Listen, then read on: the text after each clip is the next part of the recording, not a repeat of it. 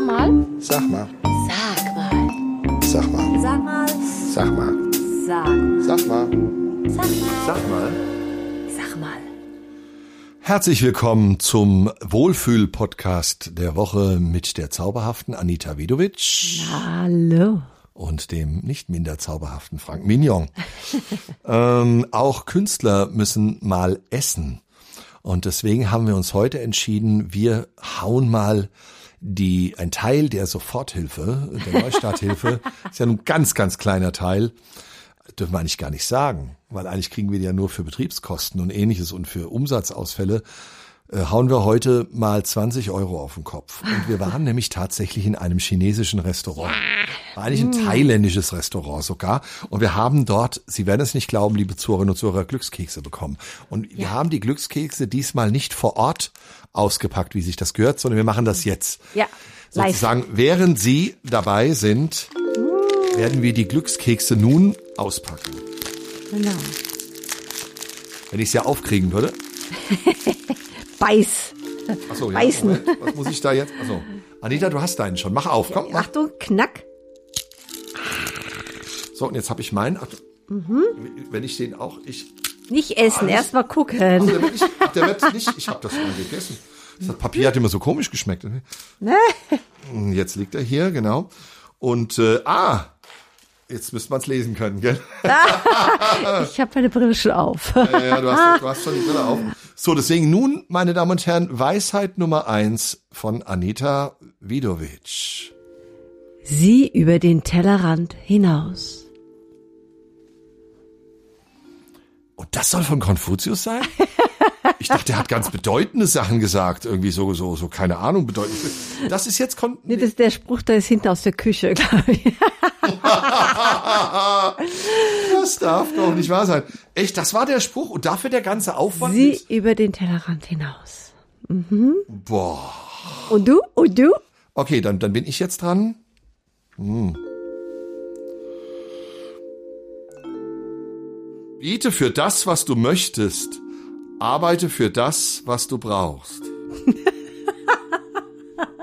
Ist nicht dein Ernst, oder? Ich muss mich korrigieren. Es heißt, bete für das, was du möchtest. Arbeite für das, was du brauchst. Mit dem Bieten, da merkt man, dass wir sehr lange im Veranstaltungsgeschäft sind, wo es nämlich immer um Angebot und Nachfrage geht, Genau. äh, von wegen Kultur und so, ja. Siehst du, das war eindeutig ein Freudscher, ne? Ja, ja. Aber ich finde, hier, seit, seit die Asiaten die Weltherrschaft anstreben, sind die Sprüche auch nicht mehr das, was sie mal waren, gell?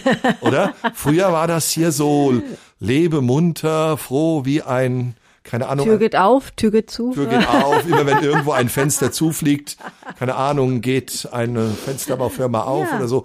Das hat sich nicht mehr, das ist nicht mehr das, was es mal war, ne? Ja, also das heißt ja Glückskeks, ne? Also, empfindest du jetzt Glück? Also wenn du diesen Nee, ich finde es eher ein Scherzkeks. Meiner Meinung nach. und und schmecken, warte mal, Schmecken die jetzt? Warte mal, ich probiere auch mal. würde auch nicht Ja, kann man essen. gezuckerte Pappe. So. Aber, meine Damen und Herren, Sie sind heute dabei bei einem wirklichen Weltereignis. Und das müssen wir auch entsprechend irgendwie einleiten, denn lasst das Feuerwerk erschallen. Anita war heute zum ersten Mal in einem Lokal, in dem ein Roboter das Essen bringt. Ganz faszinierend. Kannst du mal erzählen? Ja, großartig. In diesem äh, tollen äh, Lokal, also Restaurant, das ist ähm, ein großes Buffet. Man muss mit Mund-Nase-Maske natürlich zum Buffet, man bekommt einen Handschuh, nicht zwei, einen. das ist eigentlich auch. Oder, oder hast du mir mein Paar Handschuhe weggenommen? Oh, es waren zwei. Nee, Stimmt, es war einer nur. Ne? man bekommt nur Pro, einen. Pers pro Paar, nee, pro Person ein Handschuh oder man könnte auch sagen, pro Paar dann äh, zwei. Also So, ja. blöd, ne? Entweder holt einer mit zwei Dingen das Essen, also wenn das noch traditionell ist, dass er das Zeug holt, ne? Ganz interessant. Nee, sie ja eigentlich. Ja. Genau, also das heißt, mit, mit der einen Hand soll man wohl den Teller halten und mit der Hand, in die man in das Buffet greift, da hat man dann den Handschuh an. Gut. So, und dann gibt es also ein, ein Buffet mit schon vorgefertigten Speisen, aber auch eins, wo die äh, Speisen also noch roh da liegen. Ganz, ganz toll. Also asiatisch äh, und mongolisch. Und äh, mongolisch wird ja gerne auf so einer heißen Platte gemacht und dann kann man sich also die Zutaten roh zusammenstellen, geht dann zum Grillmeister sozusagen, sagt, äh, an welchem Platz man sitzt. In dem Fall war es Tisch Nummer vier. Und ähm, ich habe, was habe ich mir draufgelegt? Sepia, Scampi, also mh, Dieter ist lecker, gut, lecker. vielen, vielen Dank. Lecker, lecker, lecker. So, und ähm, habe mich dann einfach an meinen Platz gesagt, es wird gebracht. Ich kenne das ja von den ganz normalen traditionellen asiatischen Restaurants. Dann irgendwann kommt der Kellner und bringt einem das, ne, so ein Klemmerchen dran. So, und hier gab es also ein, ein, ein Service der ganz besonderen Art, und zwar es wurde mir vom Roboter serviert. Ja, es ist wirklich wahr. Ich bin Zeuge, ich war dabei. Es gibt Beweisfotos, es gibt Videos. ähm, kommt wirklich so ein Roboter auf Rollen, der dreht sich immer so links und rechts und guckt. Ja, so eine Mischung zwischen äh, Staubsauger und ähm, Nummer 5 lebt. Ja. so ein bisschen hat er mich dran erinnert. Und Dann hat er so, so mehrere Tabletts, Genau, Etagen. genau. Und dann steht da oben drauf Nummer 4 und dann hält Genau. er wirklich an Tisch Nummer 4. Du sagt ja, was du zu tun hast. Also ihr Essen ist jetzt da, bitte runternehmen und dann musst du dann drücken, bitte weiterfahren oder zurück zum Herrchen. zurück zum Grillmeister. Anita war so, die, die hat den Laden gesprengt in dem Moment. Also sie hat's gelacht, sie ist aufgesprungen, sie hat den Roboter imitiert sogar, wenn sie dann irgendwo hingehen musste. Anita war völlig fertig, sie hat das gefilmt. Ich habe mich geschämt. Ich war, ich habe kurze Zeit entschlossen, mich von ihr wirklich zu distanzieren, mit, mit ihr nichts mehr zu tun haben zu wollen, nur noch Englisch zu sprechen den Rest des Abends oder irgend sowas. Chinesisch. Ja, ja, aber das war ja wirklich ganz groß, aber äh, war schon bedrückend. Jetzt bleiben gleich mehrere Fragen. Erstens, gehen diese Roboter auch in die Raucherpause? Zweitens, sind die auch mal krank? Oder haben die nur ein Virus? Computervirus? Und drittens, was kostet da eine Gewerkschaftsmitgliedschaft? Also, das sind doch Fragen über Fragen, oder? Ich meine, Ja, rauchen werden die nicht, aber ich denke, die holen sich sicherlich so eine, so eine Prise Starkstrom mal zwischendurch ab. So, bzzzt, ich gehe mal an die Leitung. Dann kommen die wieder. Unglaublich, aber auch alle anderen Gäste waren völlig begeistert, die das Ja. größtenteils noch nicht gesehen hatten. Ähm, auch gut, wahrscheinlich der große Traum äh, von Dorothee Bär, der ehemaligen äh, äh, Ministerin, was war sie eigentlich? Staatsministerin im Bildungsministerium, in welchem Ministerium war die? Kann ich gar nicht sagen. Jedenfalls, die war zu, die hat, die hat auch immer von Digitalisierung und Flugtaxis und sowas, ne? So wie an Andi Scheuer auch, ne?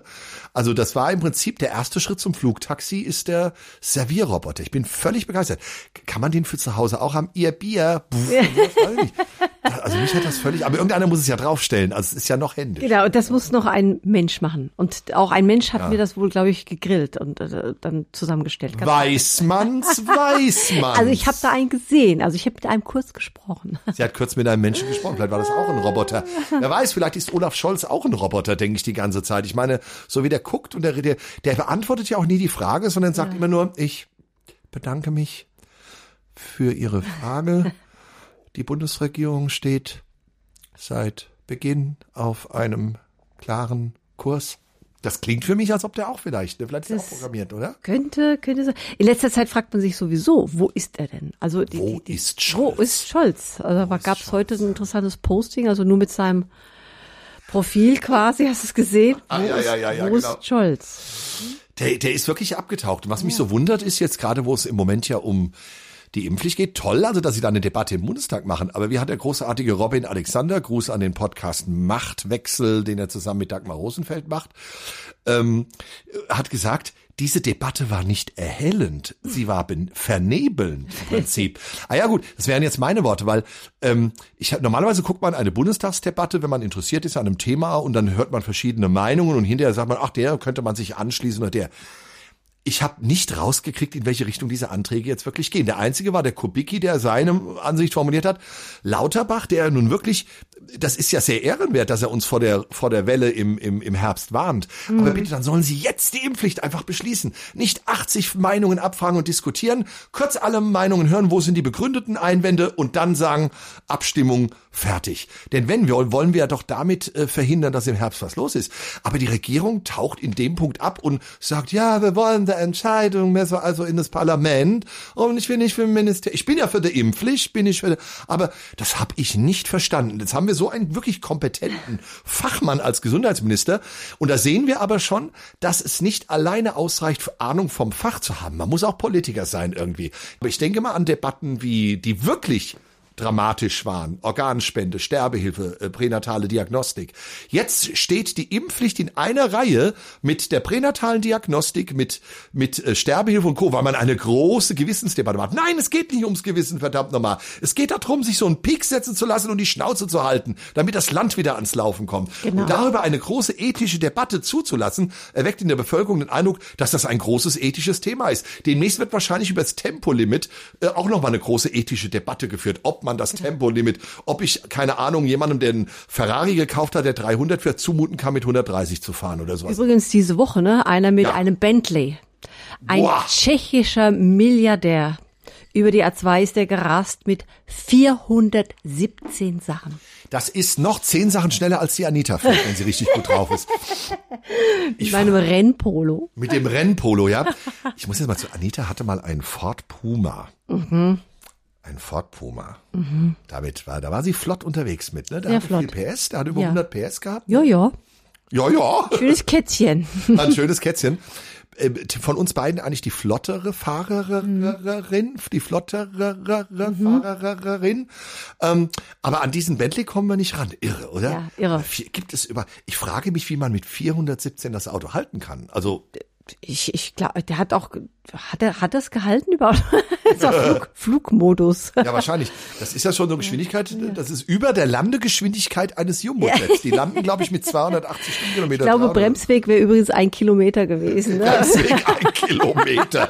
Das heißt, der muss am Ortseingang von Lich, muss der im Prinzip bremsen, damit er am Ortsausgang an der Tankstelle wieder raus ist, ja? Unvorstellbar. Also ja. das ist wirklich der Wahnsinn. Aber im Prinzip, ja, beim Tempolimit ja auch, gehört das noch zur Lebenslust. Wir haben ja heute so ein bisschen das Motto, ähm, wenn die Zeiten schlecht sind, macht die Torten süßer. Und wir wollen uns heute über ein paar lebenslustige Dinge auch auslassen. Und ähm, dieses Motto heute übrigens habe ich entnommen einem Interview, das ich mal geführt habe mit ähm, Andreas Vogel, den ich von hier aus ganz herzlich grüße, Konditorei Vogel in Braunfels, ähm, der das gesagt hat, als es um die Krise ging. Das hat sein Lehrmeister, sein Konditorlehrmeister zu ihm gesagt, der noch die Weltkriegszeit miterlebt hat. Der sagte wirklich, wenn die Zeiten schlecht sind oder wenn die Zeiten schwer sind, macht die Torten süßer. ähm, jetzt ist es natürlich so, ähm, haben wir uns im letzten Podcast ja auch schon drüber unterhalten, wer bestimmt, was für Menschen sozusagen, was sie brauchen, was ist für Menschen nur Genuss. Wenn dieser Typ mit 417 fährt, dann mag das sein, dass das für ihn Genuss ist, aber es schränkt doch das Leben anderer ein. Das ist schon ziemlich gefährlich wahrscheinlich, Ja, ne? ja, ja. Also da ist so eine Grenze überschritten, würde ich jetzt sagen, oder? Also, aber angeblich, er, also, hat, hat er gedrängelt eigentlich? Ich, Der hat die einfach überfahren. Die, die haben das gar nicht gemerkt. Das war eine Gewehrkugel. und, und Lichthupe, wie sieht das dann aus bei vier, über 400? Ah ja, zwischen zwei Blinkern hat er ja schon wieder einen Kilometer gefahren. Weißt du, der macht einmal blink, blink, pf, ist er schon durch, ne?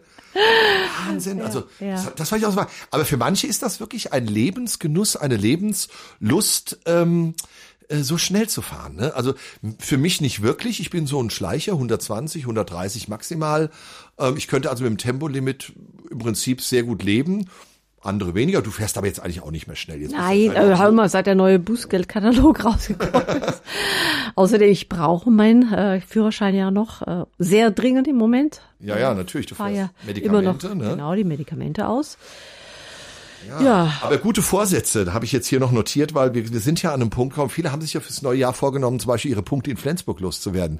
Ich habe überhaupt keine. Hast du welche? Nee, auch nicht. Auch nicht mehr, ne? Ich habe auch nie einen. Ich habe einmal einen gehabt, glaube ich, für einen äh, Unfall, den ich äh, vor vor äh, irgendwie 20 Jahren oder 25 Jahren verursacht hatte, dem ich beim Ausparken jemand gestraft hat. Da gab es sofort einen Punkt in Flensburg, war mir damals gar nicht so bewusst.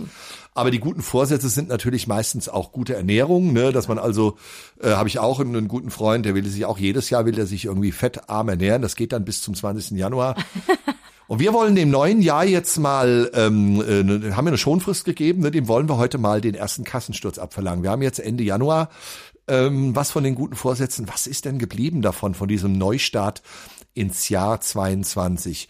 Von der Bundesregierung kann man sagen, ja, also das, was jetzt die, was die Krise angeht, haben wir schon gesagt, nicht so doll. Ne? Also für uns ändert sich im Moment eigentlich gar nichts. keine Auftritte mehr bis Mitte April, wohlgemerkt. Jetzt gibt's eine Anfrage für Ende März, also ist wirklich alles weg. Das lässt Freiräume. Wobei man natürlich klarstellen muss, also äh, Kultur, also Theater, Komödienhäuser, äh, Jazzkonzerte, also Kulturveranstaltungen laufen und die Theater sind auf.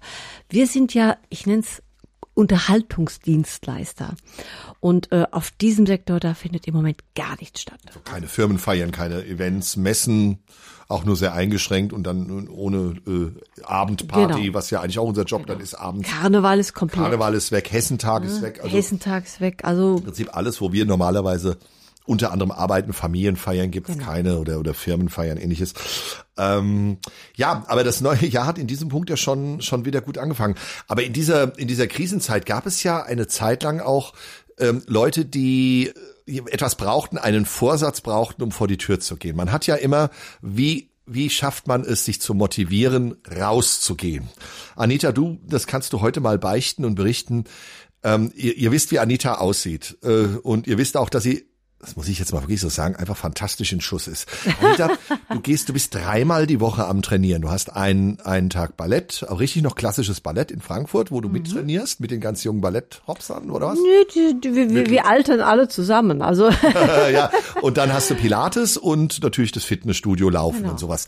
Ähm, wie motivierst du dich denn da immer rauszugehen? Wäre die erste Frage. Und die zweite Frage, die ich hätte, wäre, war das für dich ein Teil der Lebenslust, die auch verloren ging, als es nicht erlaubt war, zum Beispiel zu trainieren? Oh ja, also letztes Jahr äh, war ja komplett Lockdown. Das heißt also, da ging ja gar nichts. Da war kein Fitnessstudio auf, da war, war gar nichts. Das ist schon mal jetzt im Moment das Positive, äh, dass die Studios auf sind. Äh, Ich, äh, das ist auch im Moment eigentlich so das Einzige, was mir auch jetzt so ein bisschen bleibt, um mich ein bisschen mental auch wieder hochzuhalten.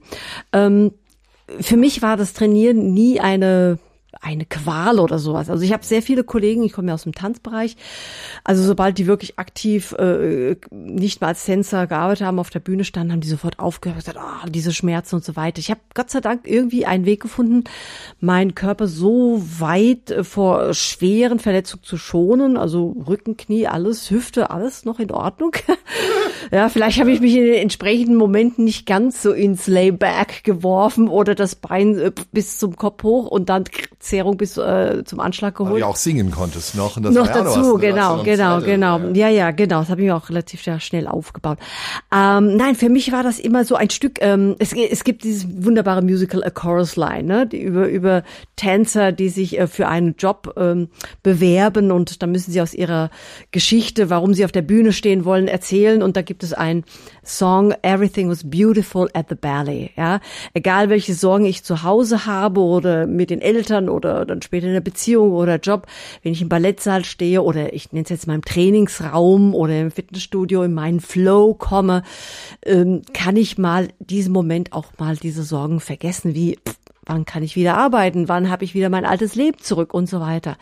Also deswegen ähm, und äh, abgesehen davon, das das das gibt mir einfach ähm, Adrenalin, das lässt mich körperlich gut fühlen. Äh, ich meine, egal wie, wir wissen nicht jetzt, wie lange unsere Pause ist, aber es, es kann ja doch trotzdem relativ schnell plötzlich losgehen. Und ähm, da muss ich einfach oder will ich einfach fit sein. Mich nicht gehen lassen. Punkt aus. So ist es. Also ist es eine Mischung natürlich, ähm, also, oh, das heißt gar nicht mal eine Mischung aus Überwindung und Lebenslust. Eigentlich brauchst du die Überwindung nicht. Für viele Menschen ist natürlich erstmal eine Überwindung da, aber natürlich ist der Sport und das Training, ähm, oder sind Sport und Training ähm, ja auch eine Lebenslust, eine Lebensfreude. Ne? Genau. Und äh, es gab ja dann äh, in dieser äh, Corona-Zeit am Anfang ja die lustigen äh, Geschichten aus anderen Ländern auch, äh, teilweise sogar bei uns, dass man äh, sich einen Hund genommen hat, um in den Zeiten der Ausgangssperren raus zu dürfen. Ne? Genau, weil mit Hund durfst du immer raus. Also wenn du einen Hund dabei hattest, also man, wir hatten ja hier auch die Angst gehabt, also das Ausgangssperre, das hielt sich ja hier im Rahmen, aber in anderen Ländern war es ja ganz strikt, so in Spanien oder auf Mallorca. Also nur wer einen Hund hatte, durfte mal so seine Runde um den Block gehen. Und deswegen haben sich ja ganz viele da diese Hündchen. Ne? Ich habe ja damals auch mit meiner lieben Freundin äh, Nicole in Miami ähm, telefoniert, die sagte, die, die Tierheime sind leer. Dann haben sie schnell irgendein Tier besorgt, vor allem einen Hund, damit es auf jeden Fall, egal was kommt, Mega-Lockdown, äh, Shutdown, mit Hund durfst du immer raus. So, und jetzt gab es natürlich ja einige ähm, Untersuchungen, wie wirkt sich denn äh, dieser Lockdown und dieses Herunterfahren der Wirtschaft und der allgemeinen Mobilität und der Kontakte auf das Klima aus. Ne? Und dann ist natürlich klar, mein Auto, ich habe einen Leasingvertrag über 30.000 Kilometer im Jahr und vier Jahresvertrag. Und der Lockdown äh, traf mich, Corona traf mich ungefähr etwas mehr als ein halbes Jahr, nachdem ich den Wagen, das ist ein ganz normaler VW-Bus, nachdem ich den übernommen hatte. Und ähm, wir haben es jetzt dann geschafft, der Leasingvertrag wurde runtergesetzt auf 15.000, weil der Wagen stand ja plötzlich nur noch rum. Es gab keine Veranstaltungen mehr und im Sommer durfte man ein bisschen arbeiten im näheren Umkreis, aber dieses übliche durchs Land fahren, das war ja nicht mehr. Also fürs Klima war sozusagen das, was für uns eine Qual war, war fürs Klima gut. Aber die ganze Geschichte hat ja noch einen anderen Haken, denn durch diese vielen Hunde, die dann plötzlich alle draußen rumliefen, wurde das Klima auf andere Weise äh, geschädigt. Und ähm, meine Damen und Herren, und deshalb kommen wir nun zu unserer beliebten Rubrik. Anita erklärt die Welt. Wir kommen zum Thema Klimakiller Hund.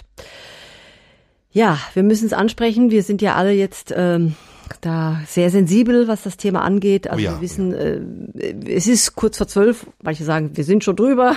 Man sieht es. Die Ähm, Uhr nach bei manchen. ja, genau. Bei uns bleibt sie gerade stehen.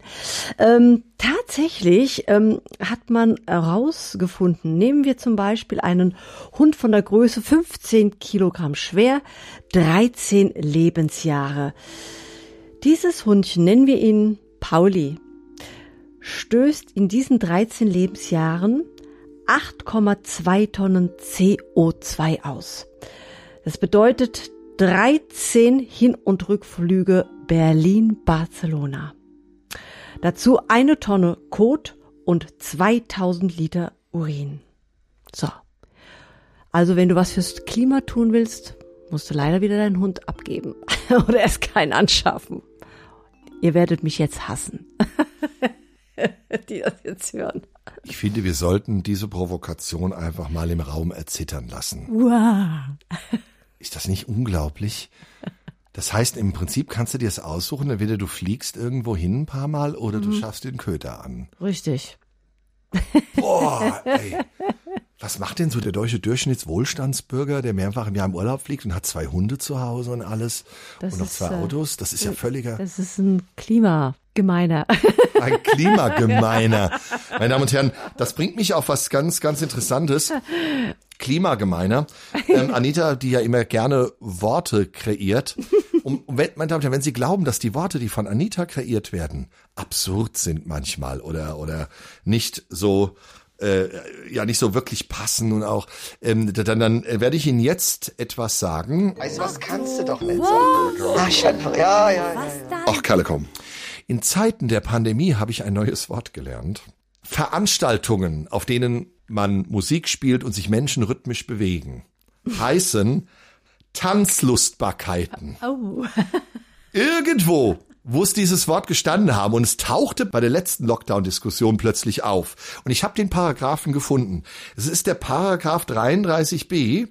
Ich glaube, es ist das Gewerbeordnungsrecht. Dort steht wörtlich, die Abhaltung von Tanzlustbarkeiten richtet sich nach den landesrechtlichen Bestimmungen.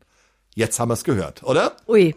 Ja. Jetzt wissen wir auch, warum es nicht geht. Warum es nicht geht. Aber Wahnsinn. Äh, Klima, ein klimagemeiner Tanzlustbarkeiten. Das sind schon wieder Worte, die aus diesem Podcast heute bleiben werden. Jetzt haben wir aber, was die Abgase von, von Tieren betrifft, ja nicht nur das CO2. Wir haben ja auch noch weitere Dinge und die haben wir ja besonders auch beim Menschen, ne? Anita, denn du hast nämlich noch einen zweiten Teil, den du uns heute äh, mitteilen willst. Anita erklärt die Welt.